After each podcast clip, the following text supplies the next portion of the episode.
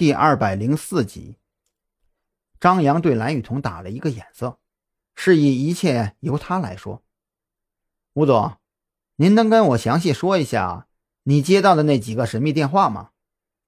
我已经说过了，电话里没有声音。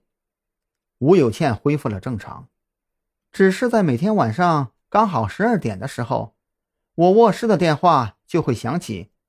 这件事是从一周前开始的，后来。我切断了卧室的电话线，但是从那个时候起，我的手机就开始响。吴有倩鼓起勇气盯着张扬：“我让人在我手机上设置了电话拦截，连拦截软件也都装了，不是我手机里的联系人根本就没有办法打进来。但是，但是那个电话却从来不受影响。再后来，再后来就是昨天晚上，我干脆在晚上十一点钟。”就把手机也关了，可是吴有倩打了一个哆嗦，拳头紧握，似乎想起了什么让她惧怕的事情。可是那天晚上，我卧室里那部早就被切断了电话线的电话突然间爆炸了。说到这里，吴有倩越发的紧张。我醒了以后看了看时间，刚好是晚上十二点。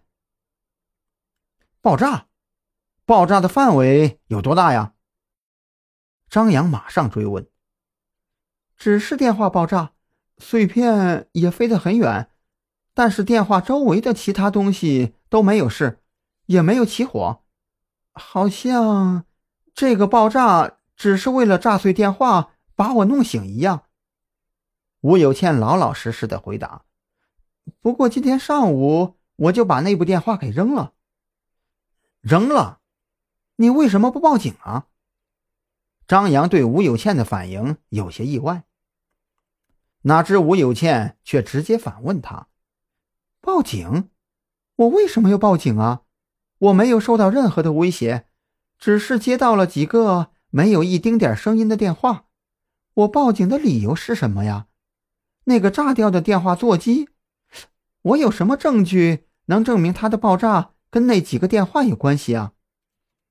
可这是一个连环案件呢，张扬脑子里闪过一道灵光。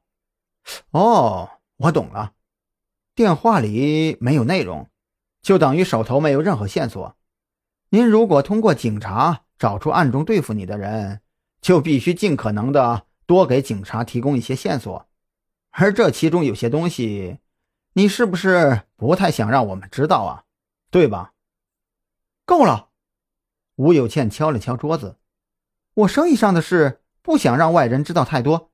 好了，现在轮到你们告诉我，你们是怎么确定我就是第四个受害者的？张扬沉默了，这就是刚刚他为什么打断蓝雨桐的原因。这有些问题呀，必须要吴有倩自己意识到，并且提问出来，他们才能掌握主动权。否则的话，就会让吴有倩心中多出几分警惕。